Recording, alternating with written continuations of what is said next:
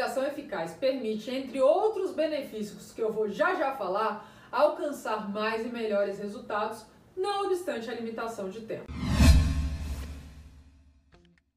Quando eu pergunto para os meus clientes se eles delegam, a maioria diz que sim. Porém, logo na sequência eu pergunto o que, que eles acham da delegação, acabo escutando que nem sempre ela é válida de ser feita, porque consideram que seria mais rápido realizar a tarefa por si mesmos ou porque os subordinados e pares para quem estão delegando não executam essas atividades tão bem quanto eles.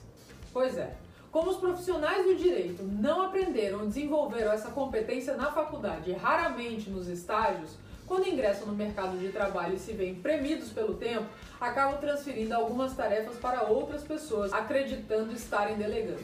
Entretanto, transferir tarefa não é a mesma coisa que delegação. Então, o que é delegar? Colocando de modo simples, é a designação de uma tarefa ou um projeto específico de uma pessoa para outra, ensinando a forma de executá-lo. Quem delega tem maior expertise e explica para aquele que não está tão preparado ou não tem o mesmo conhecimento a maneira de realizá-lo. A delegação é uma habilidade que exige de quem delega dedicação, empenho e principalmente tempo. Delegar definitivamente é uma estratégia de longo prazo. E para que serve? Paradoxalmente, para ganhar tempo e administrar melhor esse recurso tão escasso. Se o tempo é um problema no mundo pós-moderno, para os advogados então, nem se fala.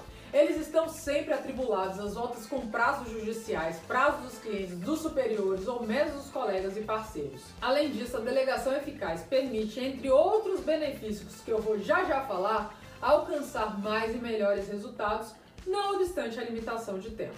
Sob o prisma do advogado que delega, os ganhos são os seguintes: redução da pressão e do estresse em razão da diminuição da carga de trabalho, eliminação de atividades operacionais e rotineiras que passarão a exigir cada vez menos a intervenção direta do advogado, possibilidade de focar em atividades importantes que gerem resultados positivos e lucrativos, que agreguem valor e qualidade ao trabalho tempo disponível para reflexão, planejamento, coordenação, relação com os clientes e captação deles, contribuição no desenvolvimento das pessoas, formando uma equipe motivada e que se sente desafiada. Do ponto de vista do advogado, para quem se delega, tem-se como maiores benefícios a assunção de maiores responsabilidades, aquisição de novos conhecimentos e competências crescimento pessoal e profissional e sentimento de valorização. Embora a delegação apresente uma série de pontos positivos, os advogados em geral tendem a criar obstáculos para realizá-la. Acabam agindo assim porque uma delegação eficaz demanda tempo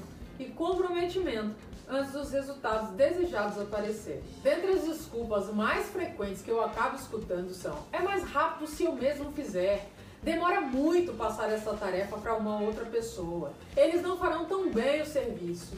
Ninguém faz melhor do que eu. E o trabalho não vai sair do meu jeito, da maneira que eu quero.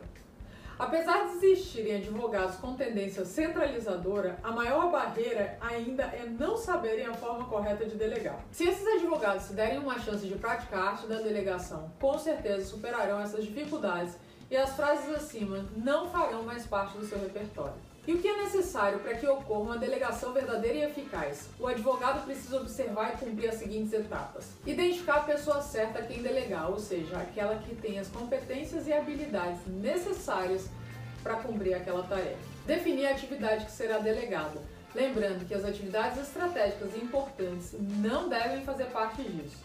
Como também não se delega a responsabilidade, que em última análise continua nas mãos de quem delegou comunicar claramente, com riqueza de informações e detalhes, o que deve ser feito e os resultados esperados, assim como o nível de autoridade e de empoderamento transferidos. É importante verificar com a pessoa para quem se está delegando se realmente entendeu o que se espera dela.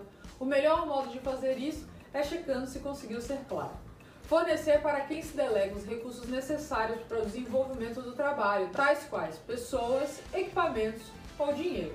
Estipular uma data limite para a conclusão das atividades delegadas. Deve ser uma data realista que permita a sua efetiva execução.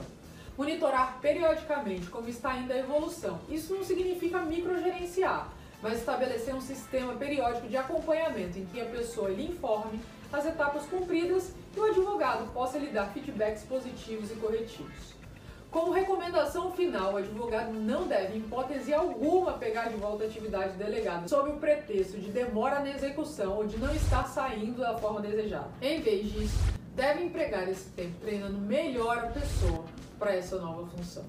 Se você gostou desse vídeo, assina o nosso canal, dá um like e ative o sininho para receber a notificação dos próximos vídeos que eu vou trazer aqui para vocês.